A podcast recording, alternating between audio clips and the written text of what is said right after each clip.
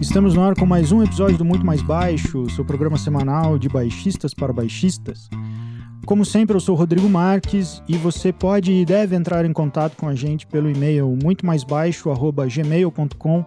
Manda lá sua crítica, sua sugestão, seu apoio e também acompanhe pelas redes sociais. O nosso Facebook é facebook.com/barra muito mais baixo e também a página no Instagram que é arroba muito mais baixo curte, compartilhe, acompanhe as movimentações por lá, participe das enquetes, das perguntas, das sugestões. Os lançamentos são publicados toda semana também. E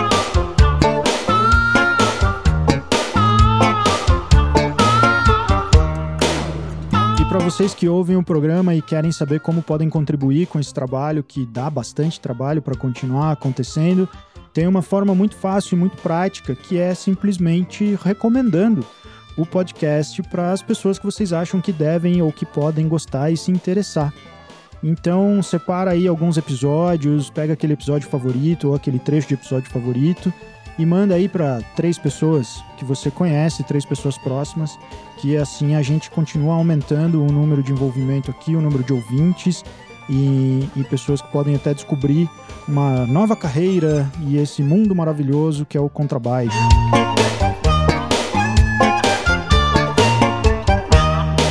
E mais uma vez vou falar dessa linda arte de capa que acompanha o podcast desde o começo desse ano, 2021, cara nova, que foi feita pelo grande artista Jonas Lopes. Então fica aqui a recomendação para vocês que não conhecem ainda o trabalho do Jonas. Tem o portfólio dele no perfil do Instagram que chama @jonaslopesart, A-R-T no final. Ele tem um trabalho gráfico com música que é incrível, muito bonito, uma paleta de cores maravilhosa. Então fica aqui a recomendação e um agradecimento mais uma vez ao Jonas, arroba Jonas Lopes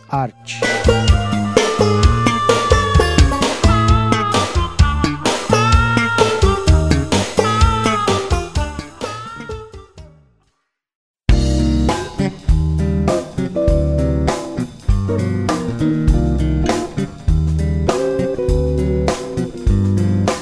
hoje eu tenho o prazer de receber aqui do meu lado no contrabaixo, do Rio de Janeiro para Boston e para o mundo, Domênico Botelho. Seja muito bem-vindo.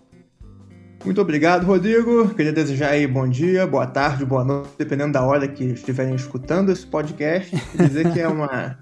Fico muito agradecido pelo convite. Quero começar registrando isso aí, né? É uma... Muito obrigado pela oportunidade, uma honra estar aqui participando. E vamos lá, vamos bater um papo aí legal sobre essas quatro cordas aí que intrigam tanta gente, né? Mas é quatro, é cinco ou é seis o contrabaixo de verdade, Domênico? Pode Olha a polêmica. Pode ser até de sete cordas, esse papo assim. Outro dia eu ouvi até um negócio engraçado, que o cara falou: ah, o, o, o Pastores de quatro cordas, né? Aham. Uhum. Mas eu não sou pastor, pô, então pra mim pode ter cinco, pode ter seis, né? Pô, às vezes eu penso assim, cara, o Botezini tocava o que tocava com três cordas, bicho. Eu Mas cons... a gente não é o Botezini, é. cara. Maravilha, maravilha. Quem dera. então, pra gente começar do começo, assim, diga da onde você vem, bom, eu já falei, né? Você é carioca, mas conta pra gente a tua história, o teu envolvimento com o contrabaixo. Como é que começou? Então, eu não tenho nenhum músico na família. Eu sou a única ovelha negra, digamos assim, que resolvi virar músico, né? E ainda contrabaixista, mais ovelha negra ainda, né? Aí já é, cara. Aí é um negócio realmente que. E, e, e o pior é que, como né, você até antes da gente entrar no ar tinha falado se eu tinha começado tocando violão na banda, e aí, por não ter um baixista, eu migrei, migrei pro contrabaixo. Mas não foi o caso eu sempre quis ser baixista. Eu não sei porquê. Eu, quando comecei. Ah, eu sempre gostei de música. Sempre fui um cara que gostei de, de, de música. Quando eu era pequenininho, meu pai ouvia música e no carro e eu cantarolava aquilo, me encantava com aquilo e ficava às vezes, né, como não sabia nada de música, eu ficava com medo de esquecer aquilo que eu ouvi, que eu gostei, aí eu ficava o dia todo tentando cantar aquilo e reproduzir. Olha que legal. E imitar, para não esquecer, né? Quando a gente não sabe nada, a gente não tem referência, a gente não sabe escrever música, a gente só acha um som bonito e quer copiar com a voz, né? Então eu sempre gostei disso. E aí eu tentei, pô, eu vou tocar. Aí eu via uns desenhos animados daquela época da Disney, a gente via aqueles sons de violino, eu achava aquilo bonito. Eu falei, eu quero aprender a tocar violino. Né? Eu era muito novinho. E minha mãe, me, com medo de me dar um violino e, e, durar tipo duas semanas, o fogo de palha, né? Ela arrumou um jeito de alugar um violino para mim. E aí eu estudei um pouquinho assim de violino com um professor, que era um, senhor, um senhorzinho chamado Juan. Eu lembro até hoje o nome dele, eu, era muito novinho. Mas a coisa não foi muito pra frente, não, porque, sei lá, é, como a gente é muito criança, uhum. é mais difícil você conseguir ter. É é, é, é, é, você se dedicar a alguma coisa séria, né? É muito difícil. E, e, e, e, não me adaptei bem ao violino. Aí eu toquei. Aí tentei estudar um pouquinho de violão. Aprendi lá uns acordezinhos, um Dó maior, um Lá menor, um Mi maior, umas coisas assim, naquele sistema Kajeg, né? Uma coisa básica, só pra tocar aquelas musiquinhas da época musiquinha popular, tipo Legião Urbana, essas coisas assim, né? Também não, não, não emocionou. Aí passou um tempo, assim, eu fiquei um, um, um dois anos, assim, sem, sem, sem me ligar muito com, com, com, com o instrumento. Até que, pô, meu pai me mostrou um cara chamado Jaco Pastorius. Aí eu ouvi que eu falei, que troca, que negócio é esse? Que, que, que troço é esse? O que, que esse cara tá tocando aí? Que instrumento é esse? Ah, é o baixo elétrico. Eu falei, pô, agora vai, né? Aí eu falei, pô, quero um baixo elétrico, quero, quero começar a tocar baixo elétrico. E, né, na época, então, minha mãe me falou, vou dar um baixo elétrico, porque um baixo elétrico é mais barato que um violino, né? Um baixo bem, bem vagabundo. Sim, sim. Aí me deu um instrumento desse, aí eu, porra, comecei, e aí eu falei, pô, tá maneiro, eu tô gostando, é um instrumento que era difícil, mas me soava mais fácil porque não tinha que fazer as chamadas como o pessoal leigo chama as posições no violão. Era você tocava as notas nota por nota. Que doce ilusão achar que isso daí era mais fácil, né? Na época, mas eu me animei e eu, e eu comecei. E fui me envolvendo, fui ficando envolvido. Eu tinha um bom professor, né? É um, um que é cara até hoje muito meu amigo, chama-se Xande Rocha. Hoje em dia ele até toca, ele, ele, é baixista do Dudu Nobre. Sim, que legal. É o baixista do, do Dudu Nobre eu tive a sorte de ter ele como professor, porque é um cara que toca muito bem. É um, um dos melhores professores de música que eu conheço. Que massa. Né? Que isso é o grande lance. O professor tem que, é, é, é, fazer o cara se interessar. É ser um cara que te, te puxa pro, pro, Entende a tua necessidade. E foi me puxando aos pouquinhos. E é um, é, um, é, é um grande músico, é um cara que gosta de música instrumental, gosta de música boa, sabe ouvir música. Tem muito músico que não sabe ouvir música, né? Ele sabia ouvir. Então soube me puxar sobre me, me, me trazendo pra música mesmo. E aí eu me vi, eu tava tocando baixo sério. Eu falei, pô, tô tocando sério. E aí eu passei uns dois, três anos tocando baixo elétrico, né? Ouvindo mais rock, né? Sim, inerente ao instrumento, né? Exatamente. Até que me foi apresentado. Novamente eu tive uma outra epifania um cara chamado Nils Henny Oscar Pedersen. eu falei, que, que negócio é esse aí que esse cara tá tocando? De novo, né? Uhum. Falei, rapaz, isso é baixo acústico. Eu pensei que baixo acústico é aqueles instrumentos que a gente assistia. Tem até um episódio clássico do Tom e Jerry que o Tom fica tocando um baixo acústico para conquistar a gatinha lá. Sim, Aí ele, ele falei, pô, o baixo parecia só aquele instrumento só fica tum, tum, tum, tum, tum. Eu falei, aquilo lá não, ninguém toca mais aquilo. Eu falei, o quê? É. Quando eu vi, ouvi o Nils Henning tocando aquilo, eu falei, pô, preciso aprender a tocar esse negócio. E eu quero tocar igual o Nils Henning. eu vou morrer tentando tocar igual o Nils Henning, não vou conseguir, mas pelo menos eu tô tentando. Aí eu falei, porra, eu quero aprender esse instrumento aí. Eu quero. Aí eu já tava um pouco mais grandinho, eu não era uma criança de 5 anos, né? Minha mãe não precisou me alugar um, um, um contrabaixo, eu já consegui ter um meu primeiro instrumento. Era um instrumento, obviamente, simples. é, é, é, é é evidente. E eu toquei com esse instrumento por, por, por, sete anos. Eu fiquei sete anos com esse instrumento. Então o pessoal fala, ah, o, instrumento né, é importante. Eu já falo de cara que é muito mais importante que o instrumento é é o instrumentista, né?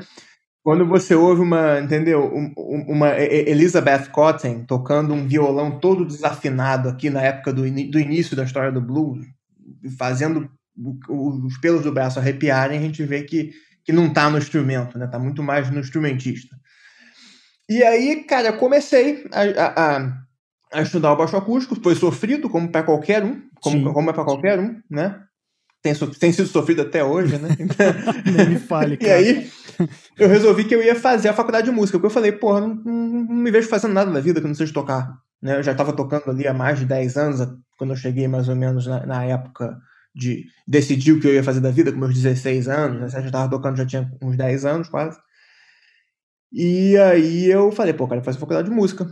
e fui para a faculdade de música. Fui fazer a, a, faculdade de música brasileira, que foi o, é o curso de MPB da Unirio. Ai, que legal, cara. Né? E entrei, isso foi em 2005, eu acho, né? Tô com 34, eu tava com, é, 19, é, 2005. Eu entrei na, na, na Unirio, cursei o, o curso de MPB, foi muito bom, né? Aprendi muita coisa. Tive aula com com nomes de, né, muito proeminentes da música brasileira, como Roberto Inhatali, ah, o Antônio Guerreiro, nosso uhum. saudoso Antônio Guerreiro, que já, já nos deixou, estudei harmonia com ele, um cara um dinossauro da harmonia, o cara era um monstro, né? o cara sabia tudo em mais seis meses. Né? estudei com Caio Sena, estudei muito com o pessoal da música erudita, e aprendi muito sobre música erudita, apesar do curso ser voltado para MPB, porque as faculdades de música no Brasil, você sabe, ainda são muito voltadas para música erudita. Tem muito pouca coisa que não de música popular. Então, o curso é de música popular, mas as matérias eu tive que fazer, por exemplo, análise musical, tudo voltado para música erudita, harmonia da harmonia de coral, coral os corais de bar. Né? Então, eu estudei muito pouca coisa de música popular. Foi mais a parte de arranjo, arranjo para banda, arranjo para big band, essas coisas assim. Entendi. É. E o repertório daí, né? Tocando. E o repertório, exatamente. Uhum. E me formei e depois, e, aí eu falei, ah, beleza, me formei. Né? Aí eu falei, vamos tocar, vamos estudar, vamos continuar trabalhando. Aí segui dando aulas, é, tocando, vivendo normal de música, né? Até que chegou assim em 2015, eu falei, pô, tô precisando de um, de, um, de um desafio, tô precisando. Tava desanimado com o Brasil, com a cena musical, ainda mais no Rio, que não tem quase lugar para você tocar. São Paulo ainda é outra história, tem muito mais coisa. Né? Nada comparado com o que é aqui nos Estados Unidos, claro, mas para níveis de Brasil, São Paulo tá uma coisa muito superior. E aí eu, mas eu não tinha vontade de ir para São Paulo. Eu falei, pô, se é para sair do Rio, que é a minha cidade, se é pra, se é, porque assim, se eu vou me mudar de cidade, eu já vou estranhar de qualquer maneira, né? Sim. Então, já que é para estranhar, vou logo estranhar, vou logo pro, pro, pro, pro lugar logo top, né? E aí eu falei, porra, eu quero, preciso de um desafio. Eu falei, talvez esteja na hora de fazer um mestrado. Eu sou músico, né, gosto de jazz, é minha parada. Eu falei, vamos aplicar. E aí eu apliquei primeiramente para Berkeley, para o Global Jazz Institute, que é um que eles têm um mestrado lá, que é tipo um mestrado, mas é quase uma, uma pós-graduação, meio mestrado. É uma coisa muito incipiente ainda, é nova. E graças a Deus eu não fui aceito. eu fiquei muito triste na época, eu falei, porra, não fui aceito, porra, fiquei desanimado, porque eu ia ter a oportunidade de estudar com Danilo Pérez, eu ia estudar com o João Patitucci, com o Joe Lovano, eu falei, ah, pô, mas quer saber, eu não vou desistir não. Aí no ano seguinte eu apliquei de novo para Berkeley, mas dessa vez eu falei, não vou aplicar só para Berkeley, eu vou aplicar para Berkeley e para New England. Porque o, o, mestrado do New England é muito mais conceituado até que o da Berkeley. Tanto que a maioria do pessoal que sai da Berkeley não faz o mestrado na Berkeley, no, no Global Jazz, faz o mestrado no New England. Olha só. E apliquei para New England e fui aceito. Eu falei, pô, Beleza, e apliquei de novo para Berkeley, né? Eu apliquei para Berkeley para New Para Berkeley eu de novo não fui aceito e hoje em dia eu agradeço muito a eles por isso, porque eles viram que eu não era o perfil do, do que eles procuravam e depois eu ia descobrir que eles também não eram o perfil do que eu procurava, né? O, o, o, mestrado na Berkeley é mais voltado assim para uma coisa filantrópica, você toca tipo em asilos, em coisas assim, o que tá tudo bem, não acho ótimo, mas não era o que eu queria para mim. Eu queria um desafio mesmo para eu aprender para pauleira mesmo, né? Aí eu chego no New England, eu Porra, eu vou estudar com Jerry Bergonzi, que hoje em dia é meu amigo, né? Pô, Jerry Bergonzi é meu amigo. Eu falei, pô, nunca imaginei que ia ser amigo do Jerry Bergonzi. Eu estudo com Cecil McBee, um dos maiores nomes do contrabaixo jazz mundial. John Lockwood, tive aulas com Dave Holland. Pô, o Dave Holland veio aqui ficou meu amigo. Eu, ele veio tocar na orquestra, eu fazia os ensaios da orquestra, ele só chegava para tocar. Então, assim, eu esquentava o banco pro Dave Holland. Eu falei, pô, que honra. Esquentar o banco pro Dave Holland. E é um cara que ficou meu amigo, tive aulas com ele, né? Eu falei, pô, não podia estar num lugar melhor. E aí eu me vi desafiado, me vi, pô, crescendo mesmo como baixista. Eu achava que eu tocava alguma coisa, quando eu cheguei aqui eu descobri que agora que eu tô começando a aprender um pouquinho. e estamos aqui até hoje.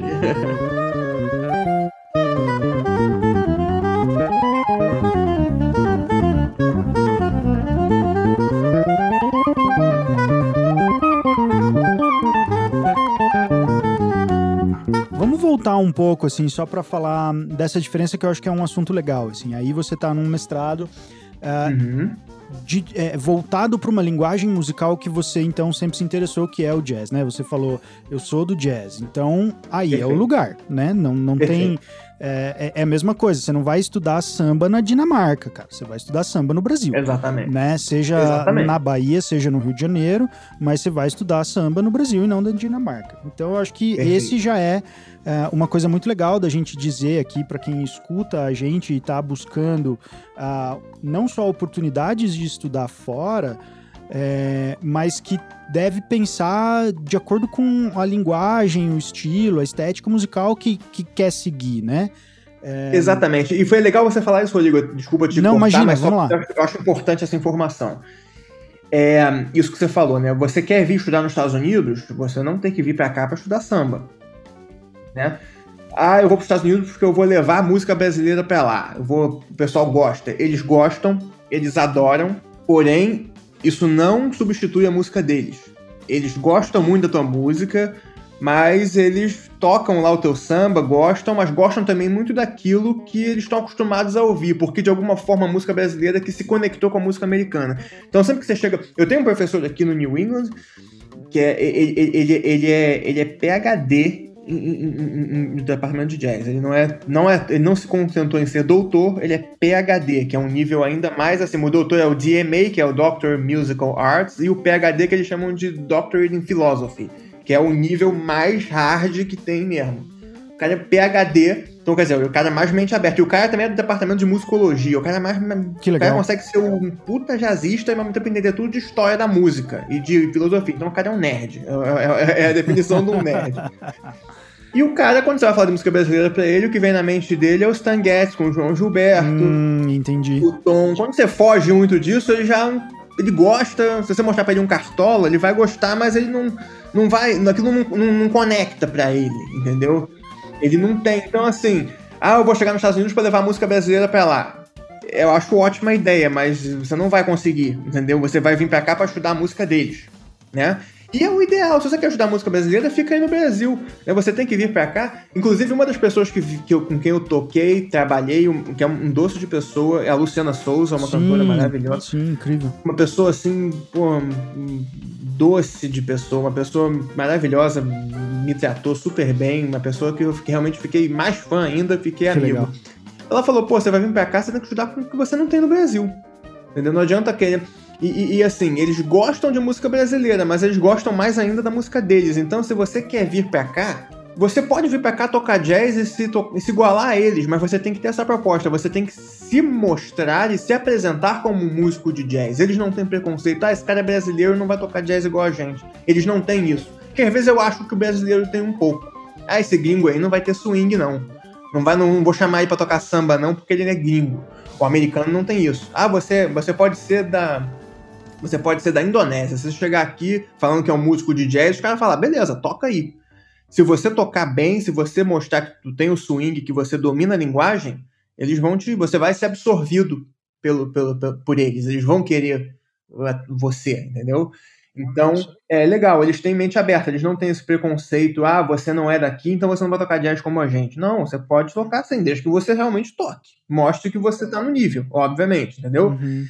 Então, isso é legal de falar. Se você quer vir para os Estados Unidos estudar música, provavelmente estudar música erudita, obviamente, mas se for o caso de música popular, não venha para cá para se aprimorar no samba, como você bem disse. Aqui é o lugar para você estudar jazz. Sim, é a parada. Sim. É, claro. É, mas eu, né, para falar disso, queria voltar um pouco também, porque daí você tem uh, um curso muito bem estruturado, uh, a também, como está fazendo mestrado aí, tem um rigor já muito diferente do que uma iniciação ou mesmo uma graduação. Então, assim, vários professores de contrabaixo acústico com materiais, matérias, conteúdos muito bem definidos e muito densos. Agora, como é que foi a, voltando então? Que daí você teve o teu primeiro contato com contrabaixo acústico ainda no Rio, uh, por conta de ter conhecido o Nils Henning, conseguiu adquirir um contrabaixo, ainda que um Com a ajuda do Sandrino Santoro, porque Olha é, o, é, o patrono dos contrabaixistas no, né, do, do, do, Rio, do, e eu acho que consequentemente é. do Brasil, assim, porque... É, claro, né, é o cara... Da época que ele é, assim, né, assim, o Sandrino... Um patrimônio. Exato, inclusive a gente tem aqui no, em Curitiba, na Belas Artes, um contrabaixo do Sandrino, assim, que foi feito por ele, né? Uhum. É, mas então disso, é, como, é, como que foi o teu estudo do contrabaixo acústico no Brasil? Você teve aulas regulares com o Sandrino ou com, com o Arzola? Como é que foi? Não, não tive aula com nenhum dos dois. Se eu te disser como eu aprendi a tocar o baixo acústico, talvez você não acredite, mas é, é a verdade. Eu fui, estive na casa do Sandrino, e o Sandrino, ele, eu, eu era garoto ainda, e o, e o Sandrino, ele é muito exigente. Uhum. Ele é um cara assim, Caxias, você tem que segurar o arco de um jeito exatamente como ele tá mandando. Se você mudar um milímetro o teu dedo, já não, já não, já tá errado. Aquele professor, tipo, né, não vou dizer que é aquele professor que tem a régua de madeira na mão, mas uhum, é um cara assim, uhum, extremamente exigente. É muito. E às vezes, para um garoto novo que está começando, querendo aprender o instrumento, que gosta de jazz, que quer tocar de uma certa maneira, isso pode espantar. E foi o que aconteceu comigo. Né? E, pô, eu falei, eu já tava saco cheio de ter aula de baixo. Eu tava, sabe, sabe quando você tá numa fase que você tá ficando. É, chegando na puberdade, e você se acha um invencível, que você é o melhor do mundo, que você não precisa de ninguém para nada, eu tava muito nessa fase. Ah, o jovem. Eu falei, quer saber, eu não vou ser porcaria de professor nenhum, eu vou aprender a tocar esse negócio sozinho. Eu fui assim. E sabe como é que eu aprendi a tocar? Eu tinha, minha mãe tinha uma, uma conhecida que, que era aeromoça e viajava regularmente aqui para os Estados Unidos, na época ainda era VHS, não tinha nem DVD, e me trazia um monte de DVD de shows, não era nem DVD de videoaula, né? DVD de shows. Então tinha um DVD que era o show do, por exemplo, do Stanley Jordan tocando com o Charnet Muffet. E aí eu ficava vendo como é que o Charnet Muffet toca.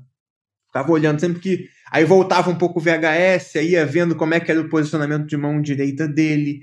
Aí a internet ainda não, não, não nem sonhava em ter YouTube ainda, mas já a internet estava começando, você né, tinha muito pouca informação, mas eu sabia que você tinha a técnica do 1, 2 e do 4, ou do 1, 3, 4, né? É, é, é, é mais ou menos como é, porque eu já tocava o elétrico, então foi mais uma questão de transição. Então, eu, me, eu basicamente, no baixo acústico, eu sou um autodidata, né?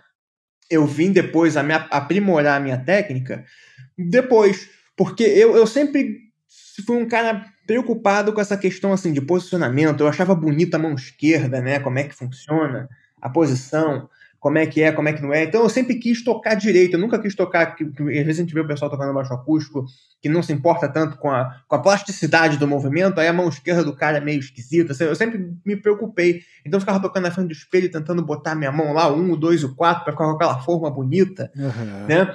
Então eu fui aprendendo assim. Tanto que teve coisas que eu vim aprender muito depois, eu já tinha, sei lá, já tocava baixo acústico há cinco anos, eu ainda estava melhorando a minha mão direita, por exemplo. Eu estava ajustando como tocar melhor. São coisas que a gente vai aprendendo depois, né? Uhum, uhum. Com o tempo. E, e, e, como tirar mais som do instrumento, né? Como é a melhor maneira de posicionar. É claro que eu tive muitos. E acho que até hoje eu devo ter vícios que eu peguei por conta disso, que se você botar, tipo, o Sandrino para analisar minha técnica, vai falar que tá uma porcaria. Provavelmente, entendeu? Mas pra mim tá funcionando, até pelo menos, entendeu? Uhum. Então, assim, eu, eu, eu, eu, eu me preocupava muito com essa questão da posição, então eu ficava vendo. É, é, mas, por exemplo, essa questão de meia posição, primeira posição, primeira meia posição, segunda posição, eu não sabia nada disso. Entendi. Eu vim aprender isso muito depois. Eu já tocava baixo acústico já de velho. Foi quando eu fui entender o que, que era meia posição, primeira posição, né? Então, é, é, é, eu fui realmente. Aí, obviamente, depois eu passei a ter, a, a, ter umas aulas. Por exemplo, eu cheguei aqui no New England, eu pô, fui estudar com Cecil McBee, com John Lockwood, são caras monstros de contrabaixo, são pessoas que têm uma técnica impecável. Fala, Domênico, pô, a técnica tá legal. Porque começou tudo errado, mas são tantos anos vendo, aprendendo, tendo referências. Aí vai passou a ter o YouTube. Aí você via como é que os caras tocavam, aí você vai ajustando um pouquinho mais. Uhum. Então eu fui compondo mais ou menos a minha técnica. Hoje em dia eu diria que a minha técnica não, não é perfeita, sem dúvida não é. Mas funciona, tá, sim, tá, tá dentro do, do, parâmetro, tá sim. aceitável. Né? Que... Então eu sou um autodidata. Ah, legal, cara. E em última instância é aquilo, né, cara? Ainda mais pro contrabaixo acústico. Tem que estar tá afinado. Não sejam autodidata no baixo acústico, é isso eu tenho que dizer. Desculpa assim, não façam isso em casa, como dizem. Eu hoje em dia me arrependo de não ter tido professor. Uhum, né? Uhum. né? É, é, acho que se você puder ter um professor, tenha. Apesar de que hoje em dia as informações estão muito mais disponíveis aí, você tem métodos e vídeo, videoaulas e, e tudo mais, acho que tem isso, mas se puder ter um professor, tenha. Não deixe de tocar também porque não tem um professor para te ensinar. Não, não use isso também como uma. Eu não posso ter um baixista porque não tenho um professor. Não, pode ser. Uhum. Mas o ideal é que tenha um professor. Né? Porque hoje em dia a gente tem muita informação na internet, mas informação não é conhecimento, ela é um conhecimento em potencial. Sim. Né? Uhum. Conhecimento vem com o tempo, não tem como adiantar.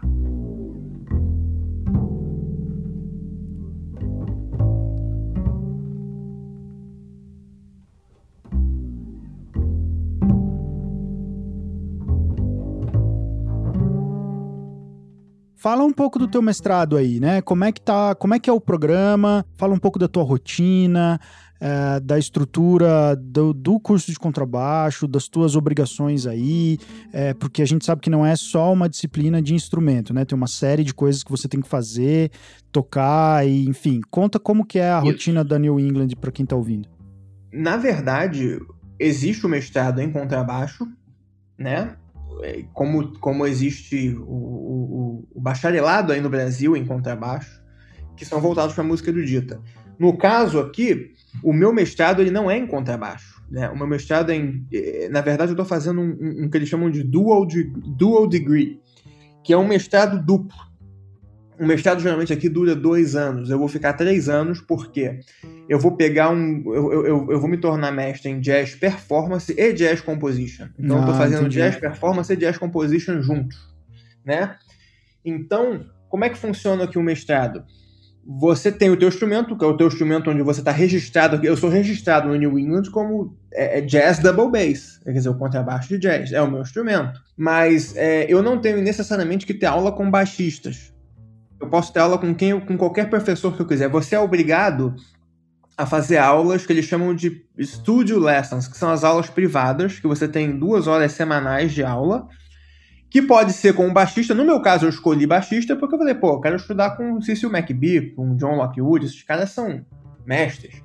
Mas, por exemplo, pode ter um semestre que eu não quero estudar com eles, que eu possa querer ter aula, por exemplo, com o próprio Jerry Bergonzi, como, como um professor privado né? Ah, mas ele não é baixista. Tudo bem, mas você não precisa ter aula com o professor do teu instrumento. Você vai ter uma aula de jazz, você vai, ele vai ter coisas para te falar sobre o teu, sobre o teu fraseado. Com certeza. Sobre como você se comunica entre o saxofone e o baixo. Não vai falar sobre técnica instrumental. Se bem que o Jerry Bergonça toca piano e baixo, muito bem, né? Além de ser o, o deus do saxofone. Isso aí, é, mas isso é outra história. Então você pode ter aula, né? É, tem, por exemplo, um cara que agora entrou para ser professor lá no New England, que é o Nashi White, que é um baterista de jazz também de Nova York, agora integrou também o, o, o corpo docente do New England. Então você pode ter aula com ele. Então você tem que, você pode ter aula com Ethan Iverson, que é o, é, é o, pianista do Bad Plus, que é professor do New England também, Donnie McCaslin, que é outro saxofonista também, que também já tocou na própria na, na orquestra da Maria Schneider. Então, você tem essas as aulas que eles chamam de private lessons, que são as aulas privadas, que você tem que fazer duas horas semanais com um baixista, com um cara que toca o mesmo instrumento que você, ou não, né?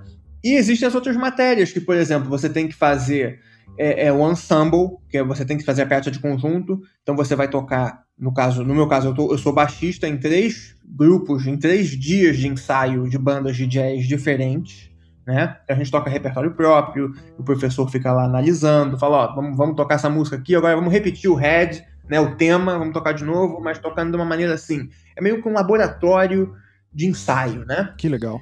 É, é e no final, no final do semestre a gente faz uma jam, né? Tem tipo um, um concerto, um recital do, do, do, do conjunto tem essa parte de peça de conjunto e tem as matérias. Você é obrigado a fazer, por exemplo, pelo menos uma matéria. No meu caso, como eu estou fazendo também composição, eu tenho que fazer, por exemplo, composição avançada e arranjo avançados de jazz 1 e 2. Composição para performers, que é a composição voltada para o músico que é performista. Por exemplo, você pega um cara que é um Chicoria da vida. Um Chicoria, ele é um grande compositor, mas ele é um pianista. Ele é um.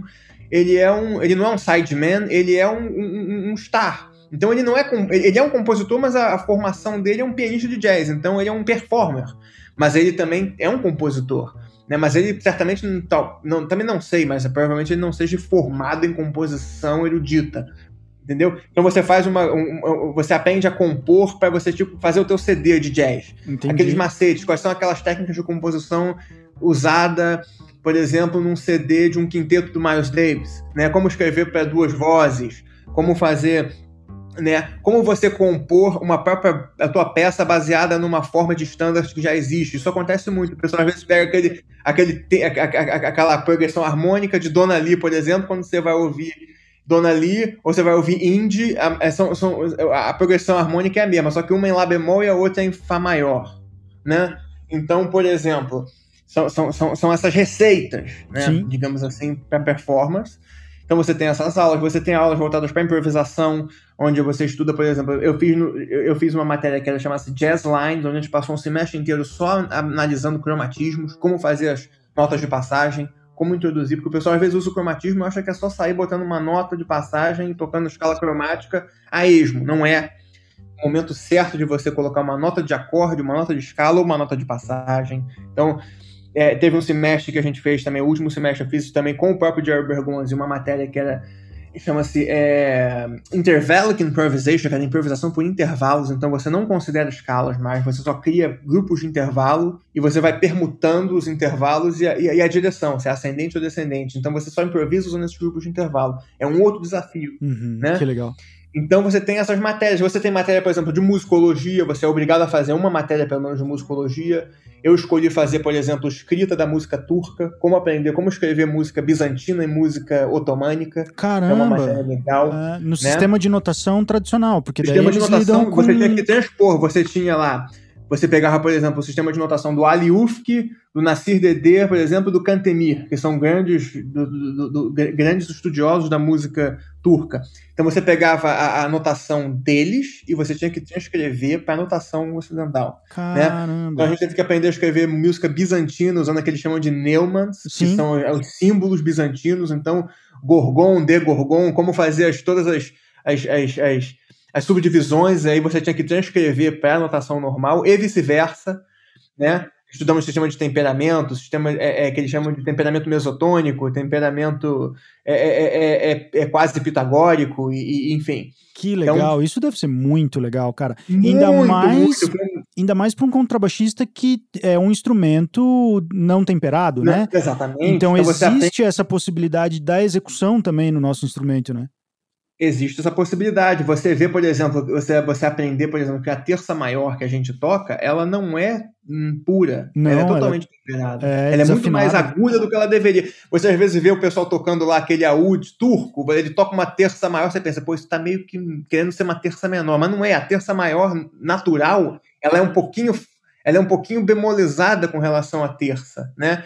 Então, você vê como é que o nosso sistema de temperamento ocidental, que é o, que é o sistema é, é, de temperamento igualitário, Igual, digamos é. assim, né? igual, como ele padronizou tudo. Tem a vantagem que você consegue transpor qualquer música para qualquer tom sem modificar as relações né, é, intervalares entre as notas. Mas, por exemplo, fica tudo com a mesma cor.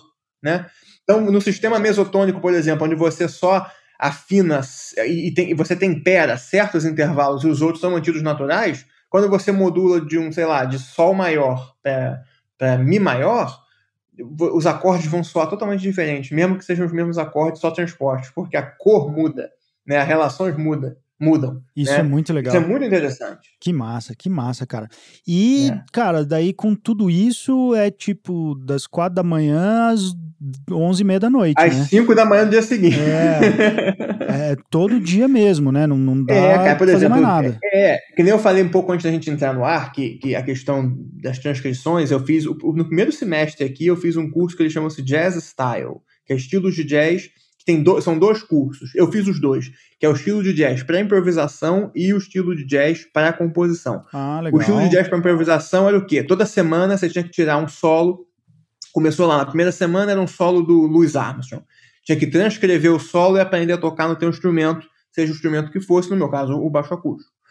E aí, na outra semana, a gente tinha que fazer a análise melódica do solo e transpor o solo para o sistema zero flat, zero, zero sharp. Você tinha que transpor para ficar no sistema de, de Dó maior para não ter nenhum acidente, para você poder analisar puramente o fraseado, né? Aí, na aula seguinte, a gente tinha que só transcrever numa gravação lá do Charlie Parker qual era o ritmo, o ritmo harmônico, por exemplo, do Bud Powell, como é que era o ritmo da mão direita, da mão esquerda dele de acorde, né? Para você fazer improvisar, improvisar só utilizando aquele ritmo. Então, era uma coisa para você esmiuçar solos. Então a gente fez isso com todos os grandes nomes do jazz. Passa um semestre inteiro fazendo isso com Louis Armstrong, com Lester Young, com Charlie Parker, com Herbie Hancock, Miles Davis, Sonny Rollins, até chegar no, no, no Andy Shorter, que já é uma coisa mais moderna, Sim. né? Então, é, é, é, é, pauleira, você tem que tirar, por exemplo, o solo, um, um, um, que é a bíblia do bebop, né? Que é o solo de Coco, do Charlie Parker. São dois coros na forma de Cherokee, que é a mesma, uhum. mesma, mesma progressão harmônica. Uhum. Você tinha que tirar o solo inteiro de uma semana para outra, assim, e tocar no teu instrumento. Então é um negócio muito, muito difícil, assim, haja calo, dói, você, porque você, você tem que tocar de uma forma que você não toca naturalmente. Então, o teu calo reclama, tua mão reclama, você sente dor. O né? vizinho deve reclamar pra caramba. O vizinho reclama pra caramba, cara. Depois das 8 da noite aqui, se eu tocar. Por exemplo, agora, aqui vai dar. São 20 para as 7 da noite aqui agora. O vizinho, se eu começar a tocar aqui agora, ele já vai reclamar. Entendeu? Ele, porque aqui, aqui tudo drywall, né? Não tem nada de alvenaria, é uhum. tudo de madeira. Então o som, ainda mais o baixo, que é grave, pô, o som vai com pressão pro vizinho. então, é, é, tem esse problema. Mas você tem que estar tá nessa relação. Aí na parte, por exemplo, do, do jazz style para composição, a primeira, a primeira, a primeira, o primeiro exercício é você compor um ragtime. Então você fica estudando ali, você vê todos aqueles ragtimes, como é que funciona, e você tem que compor um ragtime para piano completo, escrever tudo. Volta lá pro é. começo do século, né? Tem uma coisa histórica. É, pra você daí, aprender então, a história né? do jazz. Aí você depois, que nem você fez pra improvisação, começando lá desde do, do, do Louis Armstrong, foi onde a coisa começou, até chegar no Andy Shorter, transcrevendo e analisando e aprendendo a tocar os solos dos caras todo, passando pelo Parker, pelo Miles Davis. A mesma coisa com composição. E depois a gente teve que compor uma canção jazzística, né? E, aos moldes lá do Duke Ellington, Sim. daquela época, tipo Sophisticated Lady, coisas assim. Aí depois já, já tivemos que fazer análise de composições de caras já mais modernos, como Charles Mingus, como Thelonious Monk, né? Uhum. E, e, e, aí no final você tinha que fazer uma composição baseada num modelo de composição que você mesmo escolhesse já de um jazz moderno, entendeu? Então você faz toda essa parte de mesmo de esmiuçar como funciona, como funcionou a evolução da parte improvisacional, digamos assim, e composicional do jazz, né? Então é, é muito trabalho, mas quando, quando você está numa coisa que é, o, que é o teu lance, que é a tua parada, que é com que você se identifica, acaba que, por mais trabalhoso que seja, é prazeroso, né? Domênico, infelizmente nosso tempo é curto, cara, mas o papo tá muito bom. Eu já, antes de, de, de chamar o encerramento, já vou convidá-lo mais uma vez pra gente, em algum momento, gravar um outro programa para continuar falando, porque o papo tá ótimo. Pô, Acho que essa foi curto mesmo, por mim. Como eu te falei, por mim eu fico aqui até 10 da noite, se não, deixar. Foi bom que você me interrompeu. É, por mim eu também, mas se daí eu é, boto não, um episódio ali de 5 horas, ninguém consegue ouvir, né? É, é vamos, vamos, vamos combinar mais, com certeza. Tô, Porque... Foi um grande prazer participar, fico muito feliz com o seu convite, Rodrigo. Agradeço mais uma vez. E sempre que você quiser ir, estamos às ordens. Ah, maravilha, cara. Eu adorei o programa também. E para quem está ouvindo a gente e quer te conhecer mais, entrar em contato, conhecer teu trabalho, diga aí redes sociais, e-mail, sinal de fumaça, caixa postal, como é que é? Então, pelas redes sociais, acho que hoje em dia tem a maneira mais fácil de me achar, principalmente pelo Instagram, é Domênico Underline Botelho, né? É, eu tenho canal no YouTube também, Domênico Botelho, mas eu, eu, ultimamente não uso mais, eu só uso mais para postar minhas performances. É, tá um pouco largado o canal do YouTube. E o Facebook também, eu tenho fanpage também, Domênico Botelho, mas eu praticamente não uso mais, tá lá, porque o Facebook. O Instagram é mais a rede do momento para você divulgar essas coisas. Você pode hoje em dia com o IGTV postar seus vídeos. Então, é, é, é, é Domênico Underline Botelho vai lá que você me acha, manda uma mensagem, a gente responde, qualquer dúvida, qualquer comentário, quiser bater um papo, estamos sempre às ordens. Legal, eu vou deixar o link então para as redes do Domênico na descrição do episódio, vocês podem acessar diretamente aí com um clique. E, Domênico, mais uma vez, cara, obrigado pela tua participação aqui, espero que seja só a primeira de outras. Vai ser a primeira de muitas, com certeza. Mais uma vez, Rodrigo, muito obrigado, cara, por ter me chamado. Foi um grande prazer. Passou rápido, né? Tudo que é bom passa rápido. Tava, adorei conversar. Valeu pela atenção e, e, e, e até breve. Até breve, querido. Um abraço. Um grande abraço.